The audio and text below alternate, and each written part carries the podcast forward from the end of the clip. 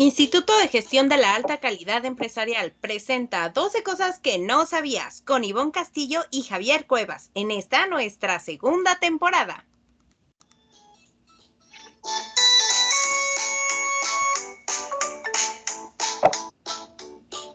Hola, hola, ¿cómo están? Bienvenidos a otro día de podcast. Estamos muy contentos de saludarlos y con mucho gusto voy a recibir el día de hoy a Javier Cuevas. ¿Cómo te encuentras, Javier? Hola, ¿qué tal? ¿Cómo estás, Ivonne? Muy bien, muchas gracias. Muy contento de estar hoy. Hoy vamos a ver 12 cosas que no sabías sobre seguros educacionales y nos acompaña Alejandra Estela Aguilar Anaya. Ella es asesor patrimonial, es también agente de seguros y colabora en AS Consultores y ella nos va a platicar un poco más de qué es a lo que se dedica. Claro que sí, ¿cómo estás, Hola, ¿cómo estás? Hola, ¿qué tal, Ivonne? Mucho gusto. Hola, Javier, buenos días. ¿Cómo están? Hola, ¿qué tal? Pues bueno, aquí eh, agradeciendo la invitación y lista para platicarles un poco acerca de lo que se tratan los seguros y los, los planes educacionales. Les agradezco mucho la invitación. Eh, bueno, pues no sé si tengan alguna idea de cuál es la estrategia. Eh, han escuchado hablar acerca de los planes educacionales. Básicamente el lema de los seguros es, bueno, en cualquier tipo de seguro, pues es asegurar la, la, eh, el patrimonio de cada uno de nosotros, ¿no? Pero enfocándonos a lo que son los seguros educacionales, eh, pues es asegurar la educación de, de, tu hijo, pase lo que pase. Ale, platícanos cómo funcionan los seguros educacionales. Bueno, los seguros educacionales son planes que están destinados para el ahorro de la universidad, ¿no? Finalmente, cuando el menor, en este caso el niño, cumpla 18 años, que es la etapa en la que nosotros eh, normalmente entramos a la universidad. Y hay diferentes alternativas en lo que puedes ocupar el dinero. El dinero, la aseguradora siempre se lo va a entregar al titular de la póliza, ¿no? Hablamos de titular de la póliza a la persona que estuvo pagando durante todo este tiempo eh, las primas, que es lo que se paga de forma anual por tener este, este seguro, ¿no? Y lo puedes ocupar para tres alternativas diferentes. La primera, finalmente, pues sí, para pagar la escuela, ¿no? Es importante saber, por ejemplo, yo tengo una amiga que, su hijo quería ser médico, presentó el examen a la universidad, a la UNAM, y bueno, quiero platicarles que de 17 mil aspirantes que hicieron este, el examen para entrar a la licenciatura en medicina, en medicina únicamente se quedaron 76 aspirantes, ¿no? O 76 chicos lograron cumplir eh, eh, pues este sueño, ¿no? El costo, también hay que platicar, el costo de, la, de la universidad aquí en México varía mucho, evidentemente dependiendo de la carrera y a la, eh, a la universidad a la que, que quiera o queramos que nuestro, que nuestro hijo estudie y estamos hablando que son entre 125 mil pesos y hasta un millón quizás más, dependiendo y evidentemente, como les comentaba, de la carrera o, o de, la, o, o, de la propia universidad a la, que, a la que queramos que nuestro hijo vaya, ¿no? Otra alternativa, pues es mi hijo eh, entró a la UNAM, al POLI, a cualquier institución, ¿no? Pero finalmente, pues sabemos que también son gastos, son libros, son pasajes, son intercambios, equipo de cómputo, prácticas. Ese dinero lo puedes destinar para, para esa, esas situaciones, ¿no? O bien, a lo mejor quizás a, a nosotros cuando terminamos nuestra escuela qué diferente hubiera sido y eso nos ayudaría a activar mucho la economía aquí en México, pues que tuve, ok, ya estudié medicina, ya soy agente de seguros, ya soy psicóloga, pues ahora, o dentista, pues ahora te ayudo a equipar tu despacho, tu consultorio, tu promotoría, ¿no? Para que puedas este, empezar a trabajar. Y otra, finalmente puede ser, yo ya tuve un cliente que su hija le dijo, pues qué bueno que tenga mi plan educacional, pero lo mío son los tatuajes, y finalmente hoy en día la chica es una tatuadora a nivel este, México e incluso Latinoamérica muy importante. Y bueno, pues el papá puede gastarse el dinero en cualquier, en cualquier otra cosa. No, quiero decir, no necesariamente tiene que estar como antes para el pago de una colegiatura, ¿no? Ocupamos el medio y así como tal se llaman planes educacionales para, eh, o seguros educacionales, para poder lograr cualquier meta que el papá, la mamá o el propio hijo tenga. Fíjate que es, es importante esta parte que nos mencionas porque como que teníamos este mito de que solamente los papás podíamos aportar y aquí nos estás diciendo que entonces hay otras personas, ¿no? Aquí es cuando hacemos la invitación a todos los abuelos, los tíos, ¿no? Eh, eh, que puedan colaborar o tal vez hacer un plan familiar, decir, bueno, yo como papá me voy a hacer responsable, pero ¿qué crees? Entre todos ya sabemos que tenemos que cubrir ciertas cuotas anuales y entonces en vez de hacer a veces las superfiestas anuales donde gastamos muchísimo más de lo que ahorita nos vas a comentar un poco de las primas, pues hacer esta inversión de decir, bueno, entre todos nos podemos cooperar para empezar a visualizar este tipo de situaciones o este tipo de, puntos en concreto. Entonces, Tú nos decías que lo podemos ocupar para la universidad, lo podemos ocupar también eh, para otro tipo de casos. Javier, tú me habías preguntado ahorita fuera del aire. Platícame un poquito. Ale, ¿nos puedes explicar qué es una invalidez total y permanente? Bueno, sí, acuérdense que todos los planes, eh, estos planes hablamos de ahorro, ¿no? Pero también dentro de los seguros, que es lo importante, este plan va a tener diferentes tipos de seguritos incluidos. La primera opción es el ahorro, que eso siempre vamos a fomentar como, como aseguradoras, ¿no? Pero ¿qué pasa si yo titular de la póliza eh, o, asegurado, eh, llámese papá, mamá, eh, tengo un estado de invalidez total y permanente, ¿no? ¿Qué es esto? Es decir, que tengo un, que a través de una enfermedad o un accidente quedo incapacitado física o mentalmente para continuar con mi labor actual. ¿No? Esto que es labor actual, por lo menos lo que desempeñas cada eh, o que has desempeñado durante los últimos 12 meses. Es decir, Sí, es muy importante porque cada uno, de acuerdo a nuestra actividad, tenemos eh, pues ciertas eh, incapacidades, ¿no? O, ciertas limitaciones. Ejemplo, si yo eh, como vendedora me quedo sin voz, pues evidentemente tendría un estado de invalidez total y permanente porque no podría desempeñar mi labor eh, asesorando ¿no? a, mis clientes. La voz es como los cantantes, para mí, pues una de las partes muy, muy importantes, ¿no? Por ejemplo, un doctor que de pronto tuviera Parkinson, pues evidentemente no pudiera operar, no pudiera, un cirujano, ¿no? Hablando de, de un cirujano, pues evidentemente no podría operar. Y así cada uno de nosotros, de acuerdo a la profesión que desempeñamos, eh, pues vamos teniendo ciertas limitantes, ¿no? Entonces, si, me si, si yo titular de la póliza, llámese papá o mamá, tengo un estado de invalidez total y permanente que va a pasar. La aseguradora, normalmente eh, todas las aseguradoras, hablamos de todas las que existen hoy en, hoy en México, manejan más o menos los mismas, los mismos, eh, las mismas coberturas, ¿no? Y bueno, ¿qué pasaría si a mí me declaran o a mi titular de la póliza o asegurado me declaran un estado de invalidez total y permanente? La aseguradora me pagaría una suma asegurada, ¿no? Una suma asegurada para cubrir esta incapacidad total y permanente. Igual volvemos a lo mismo, no necesariamente lo tengo que ocupar para mi tratamiento, ¿no? O sea, yo lo puedo ocupar para lo que yo necesite, ya sea para mi tratamiento eh, o para cualquier otra cosa en un sentido de un estado de total y permanente. ¿Esto quién lo declara? Pues evidente un médico, la aseguradora también manda a sus, a sus médicos como tal para eh, revisar la situación actual y evidentemente si se decreta o se declara la invalidez total y permanente porque hay diferentes tipos de invalidez de acuerdo a la ley, pero aquí en la aseguradora lo que nos va a cubrir es este tipo de incapacidad. Oye, Ale, ¿y qué pasa en el caso de que el asegurado fallezca? ¿Qué pasaría con la póliza? Eh, ¿Cuál sería el proceso? ¿Quién tiene que pagar o qué hacemos en ese caso? Ok, esta, esta es una gran, eh, bueno, finalmente como lo platicábamos, pues las aseguradoras lo que cubren finalmente es el fallecimiento, ¿no? Pero bueno, en dado caso que el, eh, el, el asegurado fallezca, llámese papá o mamá, bueno, pues la aseguradora le, igual le va a pagar una suma asegurada a los beneficiarios. Esto sí es muy importante, ¿no?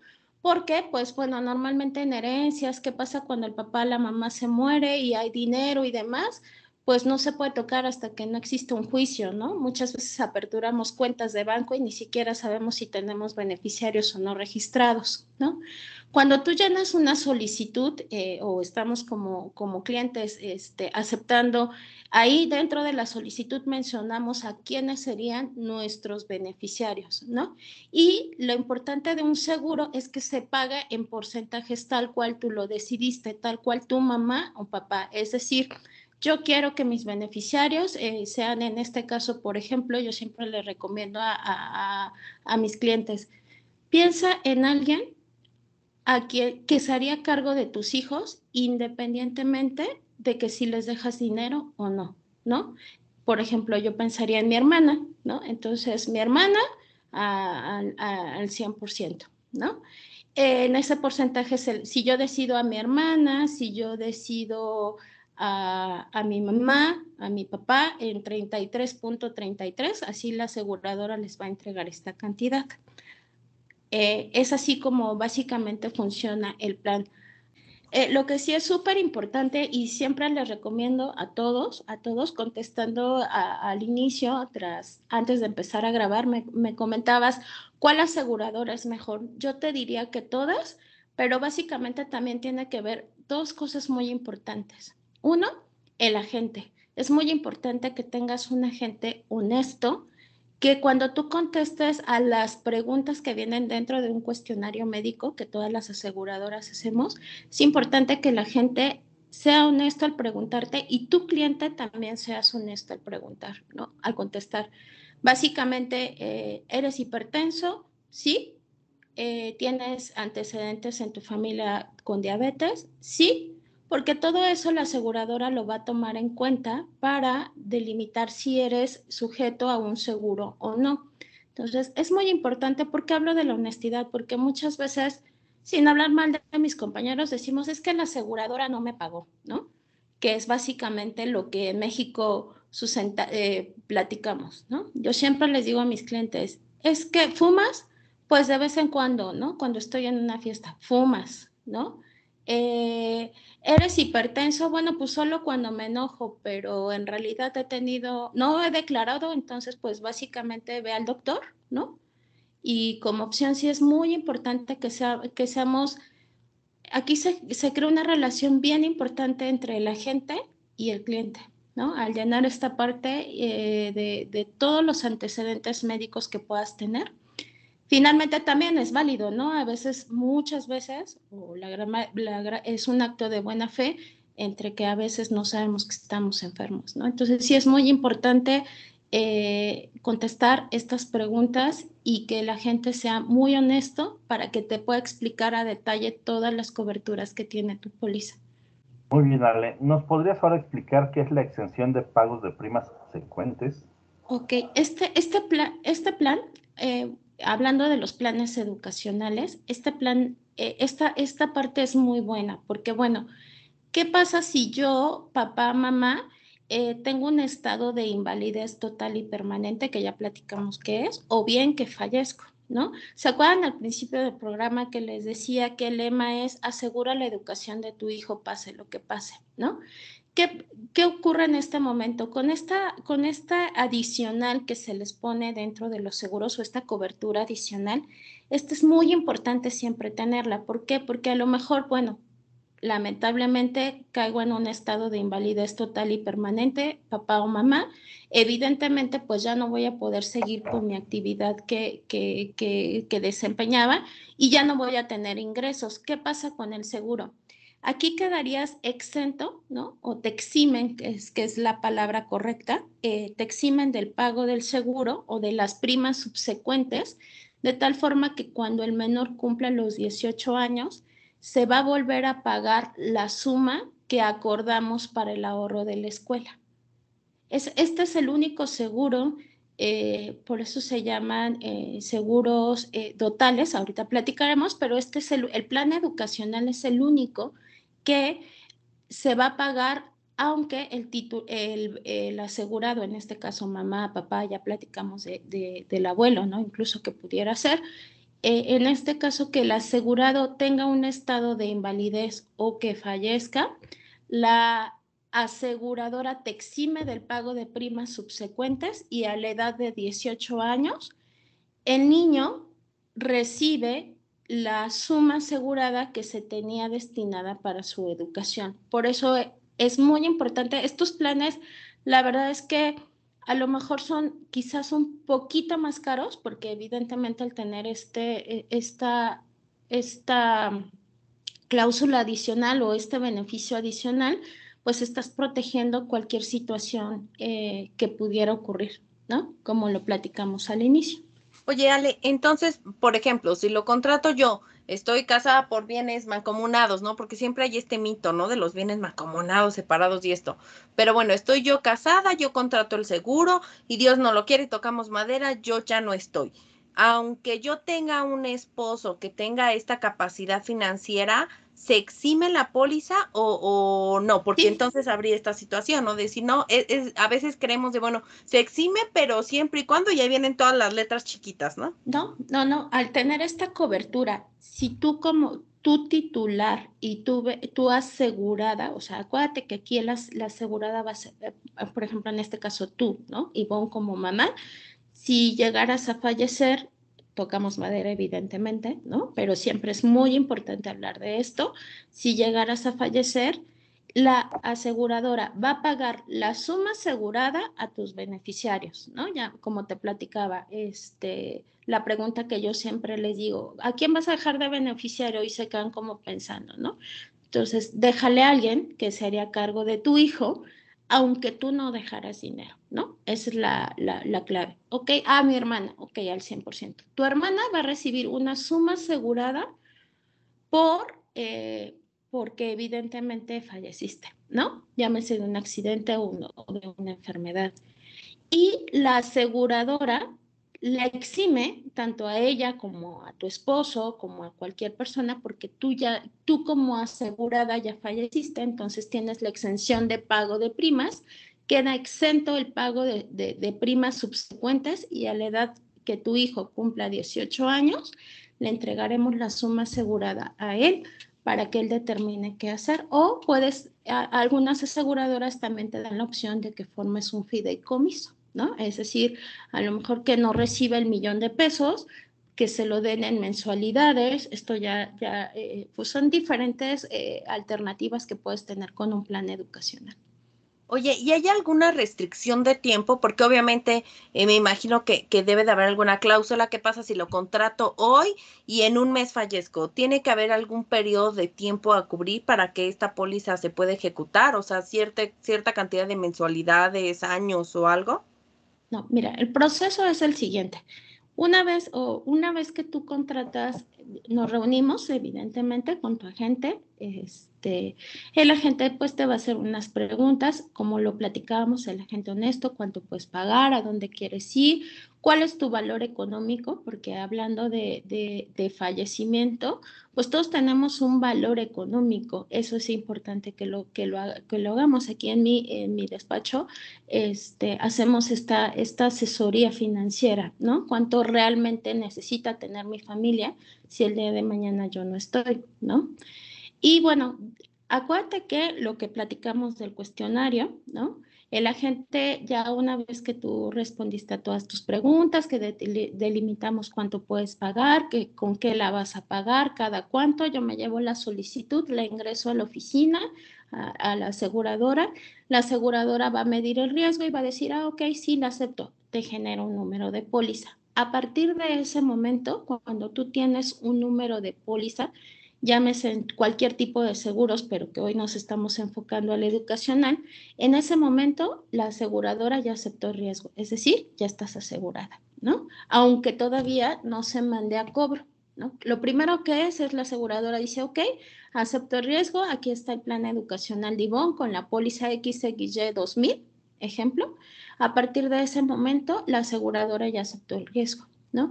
¿Qué pasa? Tocamos madera si el día de mañana eh, falleces, ¿no? Bueno, la aseguradora, evidentemente, como te pregunté y como te comentaba, pues va a revisar el cuestionario médico, ¿no? ¿De qué falleció? Ah, pues se subió una escalera, un accidente, ¿no? Y se murió. Entonces, evidentemente puede, puede ser, ah, esto es muy importante que lo sepan, en todas las pólizas tienen un periodo de disputabilidad, es decir, durante dos años, que es el periodo de disputabilidad, las aseguradoras pueden decir, necesito hacer análisis de cómo falleció, de qué falleció, te puede pedir este, cualquier tipo de, información, el expediente médico, a mí ya me tocó, ¿no? el expediente clínico, eh, puede pedir eh, si mueres a través de un accidente, eh, todos los peritos, o sea, todo eso lo, puede, lo puede pedir la, la, aseguradora, ¿no? En mi caso, me ha tocado, yo ya he pagado una suma asegurada, es decir, uno de mis clientes falleció, y bueno, la aseguradora sin problema, una vez que delimitó que sí era un accidente y demás, pagó la suma asegurada sin problema al cliente, ¿no? Después de este periodo de dos años, las pólizas se vuelven indisputables. ¿Qué quiere decir esto? ¿No? Que después de dos años eh, fallezcas, le hayas mentido o no a la aseguradora, eh, la aseguradora te va a pagar. Pero siempre, siempre, siempre es muy importante hablando que seamos honestos como, como cliente y como agente. ¿no? Siempre es mejor decir la aseguradora te va a mandar estudios médicos y demás, pero estar seguro de que, de que finalmente pues respaldas y, y, la aseguradora va a responder en cualquier momento. Okay. Muy bien, Ale. ¿Nos puedes contar ahora qué es un dote en seguro? Sí. Ah, ah, estas pólizas, como platicamos hablando de, de, antes realmente los seguros de vida eran seguros de muerte, ¿no? realmente la gente no los contrataba o quien lo contrataba decía, híjole, es que sabes qué, conforme más edad tengo, pues ¿qué crees? Este, se vuelven más caros los seguros, ya no lo puedo pagar. Entonces la aseguradora te decía, híjole, pues qué bueno, ¿no? Qué afortunado, no falleciste en 80 años, pero pues como ya no me lo puedes pagar, gracias por participar, yo me quedo con todo lo que pagaste y pues ahí, ¿no? Hoy en día los planes o, la mayoría de los seguros son dotales, es decir, platicamos de la palabra dote o de recibir un dinero, ¿no? Lo que van a fomentar o tienen dos beneficios. Uno, fomentar el ahorro o que ahorres, en este caso hablando para los planes educacionales, espero que en un futuro me, me inviten y podamos hablar de otros tipos de seguros que hay en Emil Seguros, pero hablando del plan educacional es recibir la dote para la educación de mi hijo, que ya platicamos que puede funcionar para cualquier otra cosa, y también pues que me asegure o que, o que me proteja o que proteja a mi familia en caso de un fallecimiento. Por eso se llaman seguros dotales. Oye, Ale, y entonces, eh, eh, platícame un poquito más. ¿Qué es esto de lo que se refiere a una póliza? Ok, bueno, platicando de, ya como les comentaba, ¿te acuerdas que decíamos ya se genera un número de póliza, ¿no? ¿Qué vamos a encontrar en nuestra póliza? Todas las coberturas que en la cotización hicimos, ¿no? Cuando yo me reúno con un papá, una mamá, normalmente en este tipo de situaciones siempre les pido que estén presentes papá y mamá, porque muchas veces las preguntas que hacemos, eh, evidentemente como mujeres o nuestras preocupaciones que tenemos como mamá, son a veces muy diferentes a las que tiene, a las que tiene papá, ¿no? Entonces, siempre les pido que estemos este, reunidos ambos para cubrir diferentes, eh, pues para resolverles todas sus dudas. Y una vez que se genera un, número de póliza, como ya te platicaba, la solicitud y demás, es un documento, normalmente es una hoja que todas las aseguradoras emitimos o emiten para este, donde viene tu número de póliza, vienen todas las coberturas que puedes contratar, cuánto vas a, cuánto vas a pagar de prima, cuál es la suma asegurada que tienes en vida, cuál es la suma asegurada que tienes por invalidez total y permanente, donde hablan de la exención de pago de primas y todo esto, ¿no? Básicamente es todo lo que es tu contrato, ¿no? Como tal, es un contrato donde ya por escrito vienen todas las condiciones o todas las, em, pues sí, todas las sumas aseguradas ya con dinero, cuánto, cuál es el valor económico de cada uno de nosotros, ¿no? Y yo normalmente, eh, les digo a, mis clientes, ¿no? Es importante que le avises a tus beneficiarios que tienes una póliza de seguro, porque normalmente, y en México hay muchas personas que tienen eh, seguros de vida que, que, normalmente no se enteran o no saben que están ahí, ¿no? Asegura tu calidad estudiando con nosotros el Diplomado en Administración y Habilidades Gerenciales. Comenzamos este sábado 24 de septiembre de 9 de la mañana a 1 de la tarde. Recuerda que nuestras clases son en vivo por videoconferencia a través de Meet. Yo soy Igasem. Ale, ahora dinos, ¿qué son las condiciones generales? Bueno, en las condiciones generales vamos a encontrar, es un libro como tal, este, son muchas hojas, donde justamente lo que hablábamos, Ivonne, ¿no? Las letras chiquitas, lo que sí me cubre, lo que no. Hoy te voy a decir una cosa, por ley, en las condiciones generales, el gobierno pide que lo que no, lo que son exclusiones, esto que hablábamos de la disputabilidad, indisputabilidad y demás, incluso ya no venga con letras chiquitas, hoy viene con letras más grandes y en negritas para que los clientes este, o, los asegurados como tal tengan muy bien claro que sí, que no te voy a cubrir y en qué condiciones. Volvamos otra vez, yo como agente de seguros, ¿qué es lo que hago? Una vez que ya tienes tu número de póliza, eh, volvemos a reunirnos, ¿no? Eh, te explico, como te comenté, la póliza donde ya vamos a, ah, ¿te acuerdas que en la cotización decía que si falleces vas a tener un millón de pesos? Ok, sí, aquí están tus beneficiarios, los revisamos, yo siempre les saco una copia con un plumón, con un marcatextos, vamos marcando todas las, las demás. Y bueno, las condiciones generales, normalmente les vuelvo a, les, les hago hincapié de las, eh, de, de lo que no me cubre, ¿no? De esas famosas letras chiquitas o qué tengo que hacer para que me cubra, ¿no? Y les dejo de tarea, porque si es un libro este, normalmente de unas 20 hojas, quizás más, y les dejo, bueno, sabes que aquí está tu póliza, te voy a encargar mucho que de tarea te sientes y leas cada una de las condiciones generales, ¿no? Como, como tarea. Yo normalmente, como les decía, les marco, a ver, invalidez, ¿te acuerdas que, que dijimos que es invalidez total y permanente? Y se los señalo en las condiciones generales, ¿no?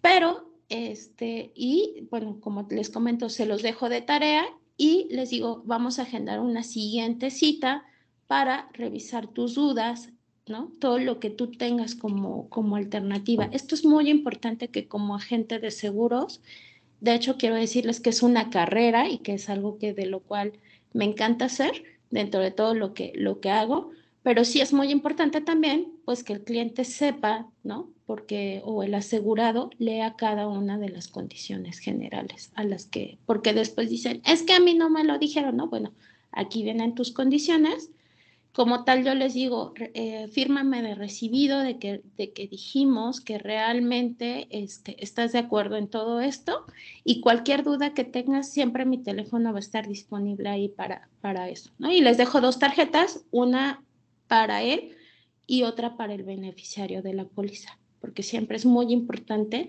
que el beneficiario sepa que, que, que tienes una póliza, ¿no? O que tienes una suma asegurada y creo que tendríamos que hablar de la pregunta tétrica del millón, ¿no? Que sería, ¿y cuánto tengo que aportar al mes? Porque dice, eh, nuestros IGA dicen, ok, hasta aquí vamos bien, ya me convenciste, necesitamos una eh, un seguro educacional, ya me di cuenta que no nada más es para la escuela, ya me enamoraste porque ya me dijiste que está bien padre, que además que si fallezco y todo, todo hasta ahorita ha sido color de rosa. Y entonces cuando llegan y dicen, no, pero sale carísimo, es algo imposible, yo ni siquiera gano eso que me estás cobrando. Entonces, ah. platícanos un poquito cómo es esto de las aportaciones. Ok, bueno, como les comentaba, siempre es muy importante y, y esto yo lo hago sentarnos, ¿no? O sea, cuando les digo a mis clientes vamos a sentarnos es realmente analizar, ¿no? ¿Cuánto ganas? ¿No? ¿Cuánto puedes pagar? Evidentemente, este, y ahí hacemos un desglose exacto de incluso eh, algunas veces eh, les digo, en una, en, una, en una libreta anota todos tus gastos hormiga que tenemos, ¿no? Este, y ahí te vas dando cuenta dónde está la fuga, ¿no? Tú platicabas hoy, ¿no? Porque la primera pregunta o la primera respuesta que yo me encuentro es, no tengo dinero, ¿no? Pero el día que es el cumpleaños, bueno, pues aviento la casa por la ventana, ¿no? Cada fin de semana que me tengo que ir de antro, no pienso en, en otra cosa. Y bueno, esto es lo que hacemos en un análisis financiero, ¿no? ¿Cuánto realmente, en dónde están tus egresos, dónde están tus ingresos y cuánto puedes aportar, ¿no? Normalmente, normalmente yo siempre les digo a mis clientes, mira, yo tengo dos clientes. Uno el que me dijo, Alejandra, yo quiero que mis, que mis hijos vayan al TEC de Monterrey. ¿Cuánto te tengo que pagar para que mis hijos puedan ir al TEC de Monterrey? ¿No? Y tengo otro cliente que me dijo, Alejandra, tengo mil pesos. Sé que evidentemente no me va a alcanzar para el TEC de Monterrey, pero por lo menos para el estacionamiento voy a ir ahorrando, ¿no? Entonces, esto va a ser una alternativa y siempre les digo a mis clientes, más que cuánto es, cuánto me cuesta es cuánto puedes pagar, porque a mí de nada me va a servir que tú tengas, que yo te vendo una póliza y siempre se los digo a mis compañeros, ¿no? Nada te va a servir que un cliente te pague 8 mil pesos mensuales si tú sabes que al siguiente mes o al año te va a cancelar. ¿Y qué va a pasar? Pues va a ser una pérdida para ti como, como, como agente, porque a nosotros nos miden también por pólizas este, renovadas o por ahorita no recuerdo la, o sea, por el mantenimiento de tu cartera, ¿no? Entonces, cada vez que un cliente te cancela, que un asegurado te cancela, pues te quitan puntos, ¿no? Entonces, finalmente, si quieres hacer carrera en esto, pues evidentemente es importante que te des un mantenimiento claro a tu cartera, ¿no? Entonces, ¿cuánto puedes pagar? Aquí lo importante es hacer este análisis. Yo normalmente les digo destina, y eso creo que todos lo sabemos ustedes en sus diplomados y demás, el 10% de tu ingreso, destínalo para un ahorro, ¿no? Destínalo para, para, para un ahorro. Y de ahí podemos empezar a partir. Te vuelvo a reiterar, tengo clientes que, como este cliente, ¿no? Que me dijo, ¿cuánto te tengo que pagar? Que hasta ni yo, te voy a ser honesta, ha sido una de mis mejores ventas y también tengo clientes que me dicen, ¿no? Pues ya entendí que sí debo de ahorrar, ya entendí que soy un papá y que, soy, que sí tengo que estar asegurado y a lo mejor lo que tengo son mil pesos. ¿Qué me alcanza para esto? Básicamente te hablamos entre 1.500 pesos quizás pueda ser una, una buena suma asegurada, pero pues evidentemente, o perdón, una buena prima pero evidentemente pues también hay, diferentes tipos de, de, de, opciones o de seguros que podemos buscar, pero para un plan educacional hablamos más o menos de esta cantidad. Asegura también estos planes educacionales estudiando con nosotros una maestría en administración en instituciones de salud, todos los martes de 6 a 9 de la tarde. Comenzamos el 27 de septiembre y recuerda que la maestría es a dos años. Para más información, comunícate al 55 44 50 52 85 o bien ingresa a nuestra página www.igacen.com y recuerda, yo soy Igacen. Ale, entonces, ¿a qué edad del menor nos recomiendas contratar este tipo de seguros? Ok, bueno, igual. Eh, yo les recomendaría que fuera cuando el niño tuviera menos de cinco años, tal vez, ¿no? Pero volvemos a lo mismo, ¿no? Este cliente que les platicaba, eh, él lo estuvo pagando desde que sus hijos tenían ocho, nueve años, ¿no? Tenían la capacidad económica para pagarlo. De hecho, el año pasado ya, ya la aseguradora le pagó sus asegurados, el menor ya cumplió 18 años y le pagó la, la, suma asegurada. Aquí lo importante y lo que muchos creemos es que los seguros son muy caros, pero en realidad lo que es caro es tener una emergencia y no tenerlo, ¿no? O finalmente, como les platicaba, ¿no? Una de mis amigas con un muy buen puesto me dice, ni en sueños le puedo pagar la, la, la carrera de, a medicina, o sea, no hay opción, ¿no? No, no, sería trabajar solamente para eso, ¿no? Y pues ni modo, va a tener que buscar otra alternativa. Entonces, la verdad es que yo le platicaba, ¿no? Imagínate si hace 18 años hubieras destinado dos mil pesos, a lo mejor tendrías un muy buen ahorro en este momento, para poder empezar y, cumplir los sueños, porque también lo que le puede pasar es que tu hijo quiere estudiar algo y que tú le digas, híjole, ¿qué crees? No me alcanza, ¿no? O tocamos madera, ¿sabes qué? Este, una de mis, de, de mi decisión por la que yo decidí ser agente de seguros fue, fallece un familiar, ¿no? Muy cercano a mí, al principio todos los primos nos peleábamos por los hijos, ¿no? Yo lo voy a cuidar, yo lo voy a cuidar y evidentemente pues te das cuenta que pues nadie se hace responsable como debiera ser, ¿no? Entonces, ¿qué mejor, ¿no? Sin duda alguna, el que tú le dejes el dinero a alguien en caso de que no estés y que tengas esa tranquilidad de que tu hijo va a estudiar, o por lo menos va a estar mucho mejor de lo que, de lo que cualquiera, con cualquiera de nuestra familia pudiera estar, ¿no? Yo sin duda alguna sé que mi hermana y sus abuelos o mis primos pues se pudieran hacer cargo de mi hijo, ¿no? Pero pues qué mejor estar con esta tranquilidad. Fíjate que algo que también es importante son la parte de los pagos, ¿no? Generalmente tenemos esta idea de que la tenemos que pagar mensual cuando hay muchas otras opciones de pagos.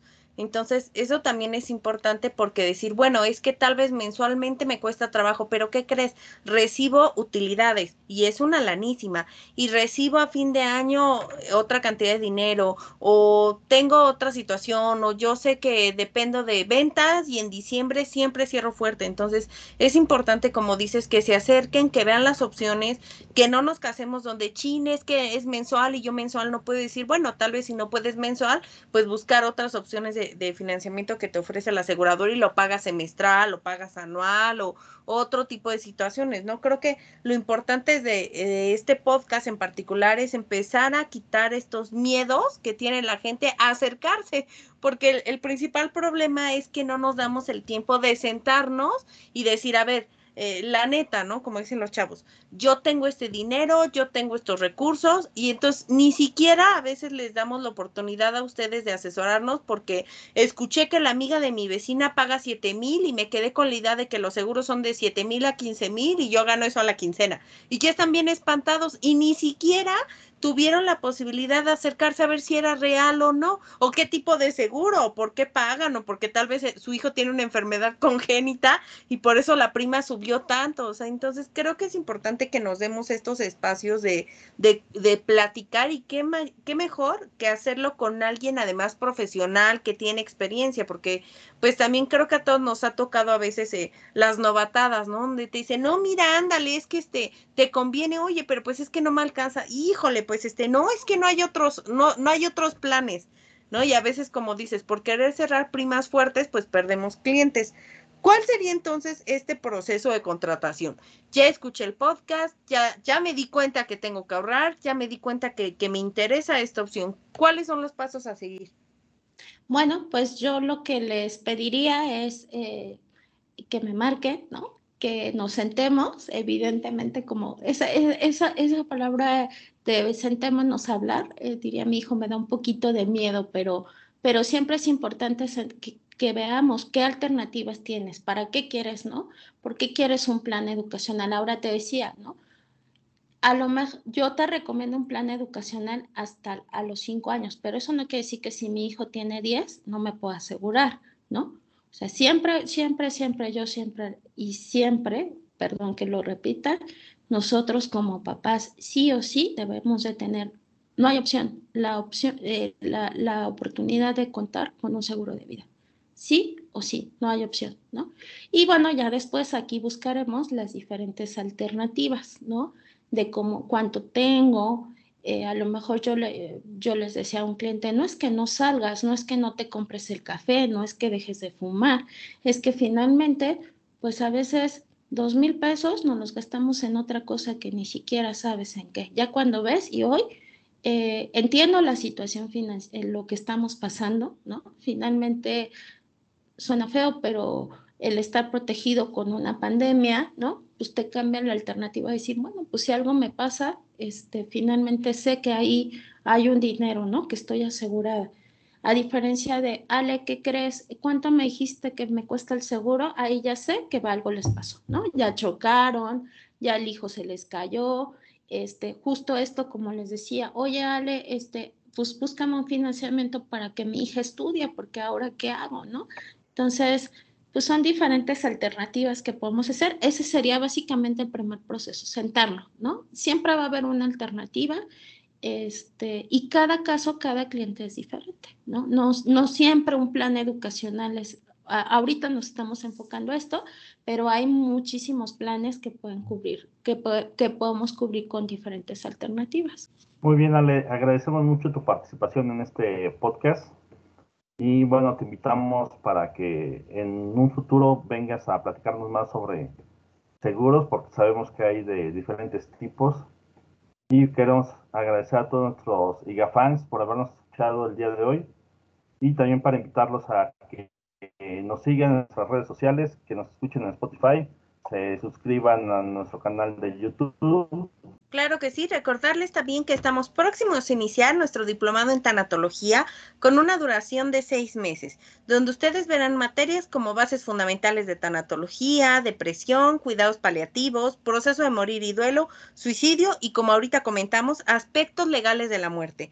Recuerda que las inscripciones están abiertas, iniciamos a finales de septiembre. Inscríbete en www.igacen.com o bien al 5544 50 50 85 Y recuerda, yo soy Igasem. Claro que sí, pues muchas gracias, Ale. La verdad es que es todo un tema. Eh, como dice Javier, tendríamos que hablar de muchos otros temas. Los invitamos a que, a que escuchen nuestro tema de inteligencia financiera, que también tenemos en el podcast, para que entonces empecemos a darnos cuenta que es importante eh, tocar estos temas y es importante que como familia destinemos un porcentaje y que este porcentaje pues sea lo mejor orientado a las necesidades que cada uno tenga. Entonces pues eh, ayúdanos por favor con tus datos de contacto para todos aquellos IGAFans que quieran saber un poquito más de información, ¿dónde te podemos localizar? Claro, este, les voy a dejar mi correo, mi nombre es, mi segundo nombre es Estela, este asesor arroba gmail.com. Evidentemente mi teléfono 55 15 97 6275 y en Facebook aparezco como Aura AG, ¿no? Entonces, este, pues básicamente eh, ahí nos podemos sentar otra vez sin duda alguna y será un placer eh, eh, platicar de todos estos beneficios y, sobre todo hacer una planeación financiera con ustedes, ¿no? Y recuerden, ¿no? Asegura la educación de tus hijos, pase lo que pase. Claro que sí, muchas gracias. Cuídense y nos vemos la siguiente semana en otro podcast de 12 cosas. Muchas gracias.